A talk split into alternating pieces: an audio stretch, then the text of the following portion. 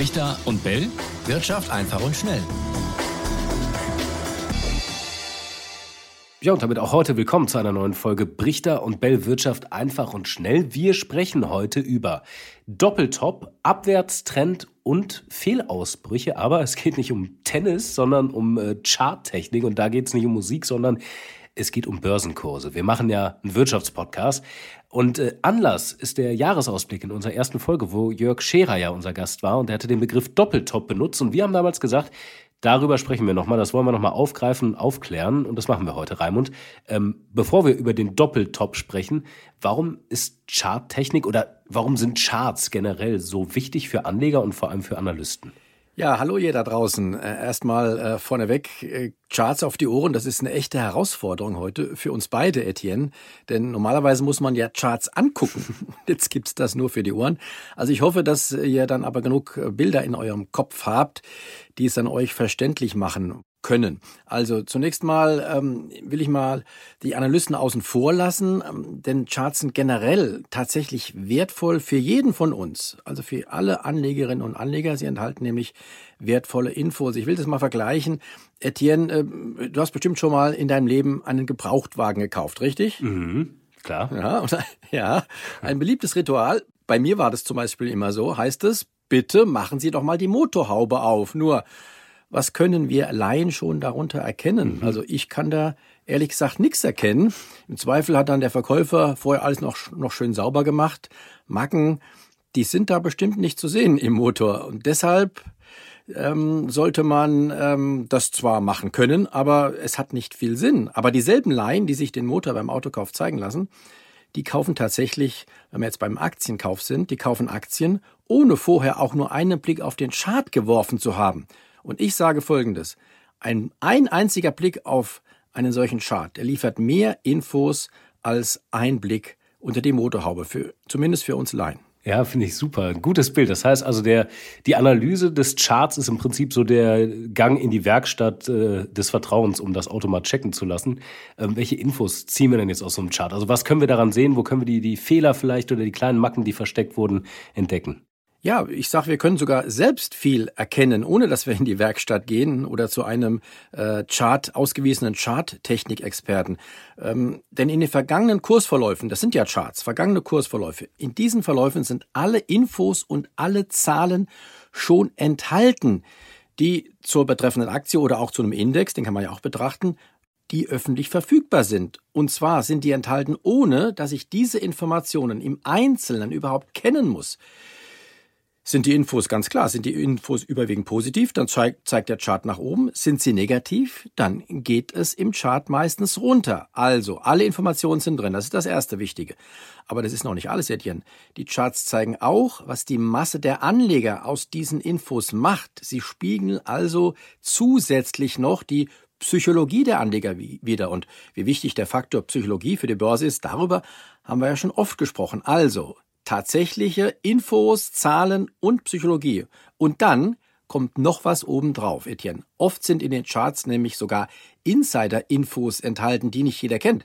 Ich kann mich an Fälle erinnern, in denen der Aktienkurs eingebrochen ist, lange, lange bevor schlechte Nachrichten über das Unternehmen ans Licht kamen, bis hin zu Firmenpleiten, die dabei waren. In diesen Fällen hatten offensichtlich Insider vorab verkauft. Die wussten was oder hm. haben es zumindest geahnt. Im Chart stand diese Warnung rechtzeitig geschrieben. Deshalb bitte immer vor dem Kauf einer Aktie auf den Chart gucken. Wobei, wenn ich jetzt eine Aktie cool finde und gucke auf den Chart und der geht nur in eine Richtung, nämlich nach oben, ist es jetzt nicht zwangsläufig gesagt, dass das ein gutes Kaufsignal ist, oder? Also Nein, nicht äh, deswegen gleich kaufen. Auch wenn Aktien, und da äh, rate ich dazu, möglichst langfristige Charts sich anzugucken, die über Jahre, möglicherweise sogar Jahrzehnte gehen, alles kann man im Internet heutzutage kriegen. Und wenn eine Firma, also der Aktienkurs eines Unternehmens, über Jahrzehnte nach oben geht, sieht man, da gibt es auch Schwankungen.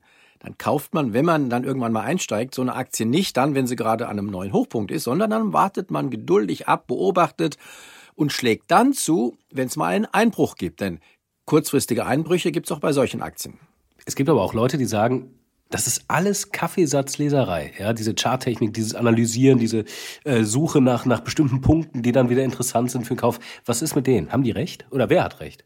Genau, äh, hier sind wir also jetzt nicht nur bei den Reihen Charts. Bisher haben wir ja nur die Charts betrachtet, gehen so hoch oder runter. Das ist auch schon ein wichtiger, eine wichtige Informationsquelle. Jetzt gibt's noch die Charttechnik. Also das ist eine Analysemethode. Ähm, da versuchen die Leute spezielle Formationen auszumachen in den Charts und versuchen dann daraufhin Prognosen aufzubauen, äh, wie sich die Aktie in der Zukunft entwickeln könnte. Das äh, sagen manche ist Kaffeesatzleserei. Aber, Etienne, auch hier ist die Psychologie wieder wichtig. Denn wir wissen ja, Kurse folgen keinen Naturgesetzen, sondern sie werden, wie gesagt, von unserem Verhalten, von uns allen bestimmt als Anlegerinnen und Anleger. Und wenn es Leute gibt, die sich beim Erreichen bestimmter Kursmarken nach dieser Charttechnik richten, also nach solchen Formationen, und wenn die dann entsprechend handeln, dann haben solche Formationen, solche Chartformationen allein deshalb eine Bedeutung. Und je mehr Leute bestimmte Kursmarken im Auge haben, bestimmte Kursformationen auch, desto eher kann man davon ausgehen, dass die Kurse an diesen Stellen dann, wenn die brenzlichen Marken erreicht sind, auch so reagieren, wie es in den Chart-Lehrbüchern steht. Deshalb reicht es aus meiner Sicht aus, wenn man sich als Laie auf die, auf die wirklich wesentlichen Chartformationen konzentriert und sich nicht um jede kleine Besonderheit kümmert, die es in der Charttechnik vielleicht auch noch gibt. Also die wesentlichen Chartformationen, die sollte man kennen und dann kann man daraus durchaus seine Schlüsse ziehen. Und da versuchen wir jetzt heute mal ein bisschen Licht reinzubringen. Was ist jetzt mit dem Doppeltop, Raimund? Äh, was hat es damit auf sich und, und bitte auch mal gerne mit Beispiel.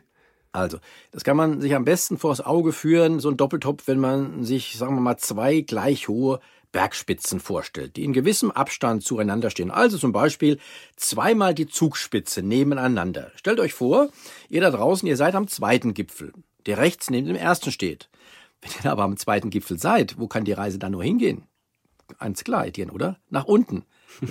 es gibt keinen, äh, es geht, geht nicht mehr weiter hoch. Und deshalb ist so ein Doppeltopf tatsächlich ein negatives Chartsignal, das auf fallende Kurse schließen lässt.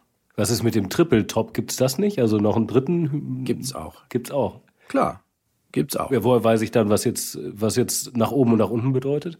Ja, aber ein Trippeltopf, das heißt ja auf jeden Fall auch, dass es am zweiten Top nach unten geht. Schon mal nach unten geht. Also ist auch in diesem Falle das zweite Top ein negatives Signal. Und äh, ein Beispiel dafür ist interessant, ist nämlich auch noch, je weiter auseinander die beiden Spitzen liegen, desto bedeutender, also schwerwiegender ist ein solches Doppeltop. Ein Beispiel dafür, das gibt's tatsächlich im DAX. Der hatte nämlich im Jahr 2000 mal den Gipfel bei 8000 Punkten erreicht und dann hat er diesen Gipfel erst acht Jahre später wieder erreicht bei 8000 mit der entsprechenden Folge, als sich da die zweite Spitze ausgebildet hat. Und so eine Spitze muss ich natürlich erstmal ausbilden, also da muss man schon ein bisschen Zeit ins Land gehen lassen. Und nach der zweiten Spitze, wir wissen es, jetzt im Nachhinein gab es die Finanzkrise und der DAX ist nochmal 50 Prozent gefallen, bis auf unter 4000 Punkte im Jahr 2000, Ende 2008, Anfang 2009. Aber du sagst, wenn es die Finanzkrise nicht gegeben hätte, wäre das Ding sowieso gefallen, einfach weil Doppeltop erreicht und nein. Nein.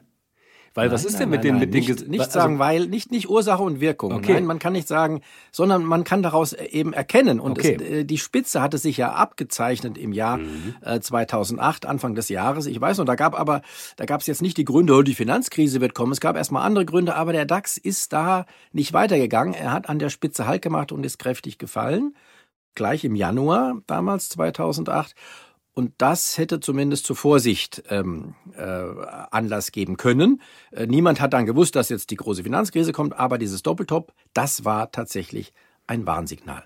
weil wenn drumherum alles läuft, äh, die Wirtschaftsdaten gut sind, die Stimmung in den Unternehmen, die Zahlen, äh, dann kann sowas ja eigentlich in manchen Fällen gar nicht anders als weiter nach oben gehen, oder? Oder, oder gibt es dann tatsächlich so eine unterschwellige Grenze? Also wie gesagt, im Jahr, wenn du dich zurückerinnerst, ich kann mich noch erinnern, ähm, Ende des Jahres 2007, Anfang 2008 war die Stimmung eigentlich überall recht gut. Merkwürdigerweise gab es tatsächlich äh, dann äh, heftige Kursverluste im äh, Januar schon, äh, ein, ein, ein erster kräftiger Einschlag und haben viele gerätselt, woran das wohl liegen mag. Ähm, wie gesagt, die Leute, die vorsichtig waren, haben gedacht, äh, da ist vielleicht was äh, im Busch. Tatsächlich kann man sagen, auch in solchen in solchen Formationsausbildungen können sich ja durchaus auch Insider-Informationen verbergen. Da haben möglicherweise auch einige große Anleger was gewusst, äh, dass da was kommt, dass da was im Busch ist und haben deshalb verkauft. Was daraus geworden ist, wissen wir. Okay, da, also ich bin sehr gespannt, was du jetzt zur W-Formation sagst, weil Doppeltop ist ja nicht das Einzige, was es gibt. Also es gibt ja eine ganze Menge an verschiedenen äh, Charttechniken oder wichtigen Marken, die man beachten muss. Was ist mit der W-Formation? Inwiefern kann die Aufschluss geben? Also eine W-Formation, das kann man sich vielleicht so vorstellen, ist eigentlich die umgedrehte Doppeltop-Formation. Mhm. Also eine doppelte Spitze auf den Kopf gestellt. Na, erreicht ein Kurs ein Tief, erholt sich danach, fällt dann wieder auf das Tief zurück und wenn er sich dann wieder erholt, dann sieht der Chart aus wie ein W. Und das ist dann ein positives Signal, dass für weiter steigende Kurse steht. Und wenn ich mir die unteren Wendepunkte, um die geht es ja dann, untere Wendepunkte ausfindig zu machen, wenn die Kurse mal kräftig gefallen sind. Wenn ich mir die zum Beispiel im amerikanischen Aktienmarkt mal so auf die letzten Jahrzehnte anschaue, entdecke ich da einige W-Formationen. Zum Beispiel gab es ein eindeutiges W Ende des Jahres 2002, Anfang 2003. Zweimal fiel der Index dort in den USA auf das, äh, das Niveau, um dann zu drehen. Ende 2015, Anfang 2016 ähnlich. Und in beiden Fällen ging es im Anschluss deutlich nach oben. Also die W-Formation, ein positives Signal. Da muss man wirklich ganz genau hingucken, oder? Um das zu erkennen. Aber ähm, es gibt dann auch immer noch ähm, einen weiteren Punkt, Unterstützungslinien zum Beispiel. Also wenn bestimmte Kurse erreicht werden, warum sind die so wichtig und, und wie genau funktionieren die? So, Unterstützung, auch dafür wieder ein, ganz gutes Beispiel, das uns auch zum Doppeltop zurückführt. Mhm. Wird nämlich ein Doppeltop später doch irgendwann mal überschritten, also wird diese Marke dann äh, geknackt, wird diese Linie dann oder diese Marke, die kann man ja als Linie dann in einem Chart einzeichnen, wird zur Unterstützung. Okay. Zur Erinnerung, das Doppeltop bei 8000 im DAX, wir haben gerade darüber gesprochen, zweimal erreicht im Jahr 2000, im Jahr 2008. Dann im dritten Anlauf, nach dem kräftigen Rückgang, und jetzt kommen wir jetzt äh, zur Dreifachspitze, die du genannt hast, wurde es aber überschritten. Also der DAX hat die 8000 wieder angelaufen, um im Jahr 2013, also einige Jahre nach der Finanzkrise, aber jetzt nicht abzudrehen. Da hat sich keine dritte Spitze ausgebildet, sondern er hat mehr oder weniger nach einem kurzen äh, Zögern, das ist ganz normal an solchen Marken, dann, dann fällt er mal ein bisschen zurück und dann hat er ein bisschen gezögert, dann ging er weiter rauf. Und das war tatsächlich ein positives Signal. Danach, das wissen wir ja alle, ging es dann weiter hoch bis in der Spitze dann auf 16.000 Punkte, also fast eine Verdoppelung. Aber und dann ist erstmal so Moment, ja Moment, aber dann 16.000 und dann ging es runter. Ja. Erinnert euch an den an die Corona-Krise, ein Crash. So, wo hat der DAX gedreht? Bei 8000 Punkten. Also er fiel tatsächlich, mhm. zack, fast in einem, das waren nur wenige Wochen, fiel er runter bis 8000. Und da war eine bedeutende Unterstützung, das ehemalige Doppeltopf, die, die ehemalige Spitze. Schwupps hat er gedreht.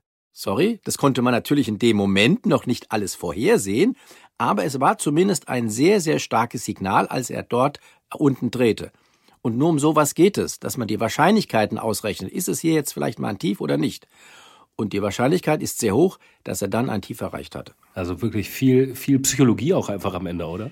Ja, sag ich doch. Das sowieso. Es ist ja auch so, dass, weil diese Marken ja auch mit äh, Psychologie zusammenhängen und äh, die Kurse von Menschen gemacht werden, also in unseren Köpfen. Und wenn viele, die solche Marken beobachten, die sagen dann, ach, jetzt hat der DAX aber tatsächlich hier eine wesentliche Unterstützung erreicht. Und je mehr Leute danach handeln, ach, jetzt halte ich mal dagegen, jetzt kaufe ich mal oder Umgekehrt, diejenigen, und das ist ja auch immer äh, der Fall, wenn es kräftig nach unten geht, das war in der Corona-Krise der Fall, dann haben ja auch viele auf fallende Kurse gewettet. Das muss man ja auch sehen. Dann schließen die ihre Wetten an solchen Marken. Also, und solche Wettschließungen, das haben wir, glaube ich, auch noch mal besprochen, mhm. äh, die dann über die Terminmärkte laufen, die wirken dann wie Käufe. Und dann prallen die Kurse ab. Und das sind die ersten Reaktionen. Und solche ersten Reaktionen, die gilt es dann zu beobachten, wie die sich dann ähm, äh, fortsetzen. Hier übrigens noch dann vielleicht Corona-Krise ein Beispiel für eine sogenannte V-Formation, die es ja auch gibt. Nicht nur W, also Doppeltief, sondern auch V, nur ein Tief. Das gab es im Jahr 2020. Diese Formationen, die sind viel schwieriger zu erkennen und darauf zu handeln ist echt, ist echt ein Ding. Damals war, wie gesagt, äh, das Tief, dass dann diese Unterstützung erreicht wurde im DAX ein Signal, aber dass sich daraus auch gleich ein V entwickeln wird und der DAX hat dann nicht mehr in einem zweiten Versuch, also eine W-Formation ausgebildet und die 8000 nochmal erreicht. Das war eine V-Formation, da ging es in einem Zug nach oben. Das ist tatsächlich schwieriger äh, zu prognostizieren und auch schwieriger zu erkennen. Weiß ich auch eigentlich erst danach, oder? Also da würde ich jetzt eigentlich genau. denken, dann kommt das W, aber dann geht es mit dem V einfach straight weiter nach oben. Also ist tatsächlich alles in der Nachtbetrachtung. Genau. Man hat dann vielleicht gedacht, viele haben aufs W gewartet, aber als das W dann nicht, ist auch eine Information, als es W nicht kam und dann mhm. kommt es nicht, dann kommt es nicht. Dann kann man da schon gucken. Es muss kein W sein. Es gibt auch Ausnahmen oder es gibt auch die Fälle, da ist es eben V. Okay. So ist die Charttechnik. Es gibt aber jetzt nicht jeden, jeden Buchstaben im Alphabet, oder, der irgendwas zu bedeuten hat. Nein. Nein, wir haben jetzt mal W und V. Das reicht erstmal, oder? Okay, wir haben aber das A noch, Raimund, für Abwärts- und Aufwärtstrend. Äh, warum ist das relevant? Bleiben wir mal beim Abwärtstrend. Den kann man sich vielleicht so, so vorstellen, auch wieder, wenn man sich ein äh, auslaufendes Gebirge vorstellt. Also man kommt vom, vom, von den Alpen ins Voralpenland. Was merkt man? Es gibt zwar noch äh, Gipfel, aber die Gipfel werden immer niedriger. So. Und äh, so ähnlich ist es bei einem Abwärtstrend. Man verbindet dann einfach die Linie, also der, die niedrigeren Gipfel. Und darauf kann man eine Linie ziehen. Mhm. Im Unterschied zu den Alpen, da kann man vielleicht keine Linie ziehen, weil die von der Natur gemacht ist. Aber so ein Gebirge in den Charts ist nämlich nicht, da haben wir ja schon drüber gesprochen, nicht von der Natur gemacht, sondern von Menschen. Und da spielt die Psychologie und die Charttechnik wieder eine Rolle. Das heißt, hier ist es oft so, dass sich die Gipfel tatsächlich mit einer Linie verbinden lassen. Und das war im Chart, DAX-Chart letztes Jahr der Fall. Nicht nur im DAX, auch in anderen USA zum Beispiel auch. Dow Jones und S&P 500 Index. Und wenn man diese Gipfel verbindet, die niedrigeren Gipfel, hat sich ein Abwärtstrend ausgebildet. Den konnte man im Chart schön einzeichnen mit einer Linie. Und in dem Moment, wo dieser Trend gebrochen wird, das heißt, wo diese Linie gebrochen wird, wird ein Abwärtstrend gebrochen. Das ist ein positives Signal. Und das war im DAX im Herbst letzten Jahres der Fall. Tatsächlich hat sich daraus etwas Positives entwickelt. Ne? Und der DAX war in diesem Fall sogar ein Vorreiter, denn der viel wichtigere Index, der S&P 500, der hat diesen Abwärtstrend erst in diesem Frühjahr, also im Januar oder glaube ich Anfang Februar war es gebrochen. Das heißt, der war ein Nachzügler. Aber auch das ist wichtig, denn der wichtigste Aktienindex der Welt, der S&P 500, der gehört dazu, damit dieser Aufschwung auf eine breitere Basis gestellt wird. Und auch er hat dieses Signal jetzt gegeben. Tja, dann bin ich mir sicher, dass wir über den definitiv widersprechen werden in den kommenden Wochen. Ramon, jetzt haben wir schon fast das Doppelte an unserer normalen Zeit, was wir sonst mal als Vorgabe haben, gebrochen. Heute 17 Minuten 30 unglaublich spannendes Thema. Wir haben noch einen Begriff, den, den wir gerne noch hier unterbringen würden, und zwar Fehlausbrüche. Jetzt hast du schon über letzten Herbst gesprochen. Ähm, so ein Fehlausbruch, den gab es da auch, oder? Das war ein spannender Fall. Da gibt es, das ist echt interessant. Da gibt es tatsächlich eine, eine Chart-Faustregel. Wenn es zu einem Durchbruch kommt, und bleiben wir mal bei jetzt beim, äh, beim Durchbruch nach unten. Wenn es zu einem Durchbruch einer wichtigen Unterstützung kommt und das aber innerhalb einer gewissen kurzen Zeitspanne, das kann durchaus äh, ein paar Tage oder auch wenige Wochen sein, wieder zunichte gemacht wird, dann handelt es sich um einen Fehlausbruch. Und dann gibt es die wichtige Faustregel. Fehlausbrüche sind umso stärkere Signale in die andere Richtung. Also bleiben wir beim letzten, letzten Herbst. Der DAX hat im Sommer ein Tief erreicht gehabt. Dann gab es eine Erholung und im Herbst ein neues Testen dieses Tiefs vom Sommer. Der DAX hat aber nicht korrekt an diesem Niveau gedreht und eine W-Formation ausgebildet, sondern er hat dieses Tief erst nochmal unterschritten. Aber das hat nicht lange gehalten, nur ein paar Tage. Und innerhalb von wenigen Tagen, ich glaube es waren ein, zwei Wochen, hat er das wieder zunichte gemacht. Das heißt, er ist wieder drüber gestiegen. Und das war das positive Signal. Eines der positivsten, die ich überhaupt kenne. Und was daraus geworden ist, wissen wir auch. Also eine verunglückte W-Formation die einen Ausbruch nach unten erstmal äh, zur Folge hatte. Da gab es kein W zu erkennen, sondern das, äh, das rechte Tief im W war viel tiefer als das linke, aber nur ganz kurzfristig. Das ist ein sehr positives Signal. Und zu den Wendepunkten, die es damals gab äh, in der Finanzkrise, aber auch noch äh, weiter davor, als es den, den großes, das große Platzen der Dotcom-Blase gab, gab es auch solche Fehlausbrüche. Und jeweils danach gab es riesig kräftige Anstiege. Also so ein Fehlsignal sollte man erst recht im Auge behalten. Mit der positiven Wirkung nach oben in diesem Fall. Wahnsinn, Raimund. Ich meine, du hast ja schon ein Buch geschrieben, aber ich finde, äh, zu dem Thema wird es sich definitiv auch lohnen, wobei es da wahrscheinlich einiges schon gibt auf dem Markt, oder? Ja. Chartbücher gibt's viele. Gibt's viele, ja. ne? Ja, die müssen aber auch interessant ja. sein. Also das muss man ja auch irgendwie erstmal ja, erstmal einfach runterbrechen können. Aus deinem Bekanntenkreis jetzt mal äh, oder auch irgendwie für, für die Praxis jetzt, wer handelt so? Also wer nimmt diese ganzen Begriffe und Marken und kauft dann Aktien? Machen das wirklich nur die, die absoluten äh, Anleger, Anlegerprofis, Händler? Also tatsächlich machen es viele äh, Profis oder auch Halbprofis, die sich an Charts orientieren. Und die sind dann häufig diejenigen, die die, die ersten Signale eben dann auch äh, geben, dass es hier zum Beispiel Wendepunkte gibt. Und dann springen andere drauf, die vielleicht diese Signale gar nicht so beobachten oder die sie nur ähm, am Rande beobachten und dann vielleicht nicht so mutig sind und erst ein bisschen später einsteigen. Und dann verstärkt sich das Ganze. Also ich persönlich, du weißt ja, ich handel gar nicht, ne? Aber ich persönlich beobachte solche Signale und habe gerade auch, und ich schreibe ja auch einen Blog, www.warewerteblog.de, um ein bisschen Werbung zu machen. Wie bitte? Und da habe ich solche äh, Signale durchaus auch ähm, äh, diskutiert und darauf hingewiesen. Gerade im letzten Herbst, als dieser Fehlausbruch war, habe ich dann geschrieben, hurra, ein Fehlsignal, Ausrufezeichen. Und habe, äh, glaube ich, wenn ich mich richtig erinnere, geschrieben, zumindest ist das Signal für einen äh, kräftigen Zwisch, für eine kräftige Zwischenerholung äh, äh, wert. Also äh, lässt darauf schließen, dass es eine kräftige Zwischenerholung gibt. Möglicherweise habe ich geschrieben damals auch sogar mehr. Und dass mehr daraus geworden ist, das wissen wir natürlich jetzt erst im Nachhinein. Alles an der Börse ist unsicher, aber trotzdem gibt es bestimmte Signale, die es wert sind, beobachtet zu werden. So, und wie andere ein Buch lesen, schaust du dir einen Chart an und hast dann auch eine Geschichte quasi direkt auf, auf den ersten Blick. Genau, und schreibt dazu auch was. Ja, stark. Macht ihr das auch so da draußen? Würde uns interessieren. Äh, schaut ihr euch Charts an? Seid ihr charttechnisch unterwegs? Kennt ihr die ganzen Begriffe? War das jetzt langweilig für euch oder gab es da ganz viele Fragezeichen? Schreibt uns gerne mal an unsere E-Mail-Adresse brichter und bellet.ntv.de. Wird uns sehr interessieren und äh, wer weiß, Raimund, jetzt haben wir ja schon die 20 Minuten geknackt. Vielleicht machen wir demnächst äh, nochmal eine Folge zu dem Thema. Okay, und vielen Dank auch nochmal an Jörg Scherer. Ganz, ganz herzlichen Dank. Der ist sicherlich der viel, viel größere Charttechniker als ich. Ich bin kein Charttechniker. Ich bin nur so einer, der das so als Laie ein bisschen beobachtet und äh, daraus meine Schlüsse ziehe. Äh, äh, Jörg Scherer ist wirklich der Experte. Er hat uns auf die Idee gebracht. Er hätte es möglicherweise auch viel besser noch erklären können als ich. Aber nochmal vielen Dank, Jörg. Das war super, dass du uns darauf gebracht hast. Richter und Bell. Wirtschaft einfach und schnell.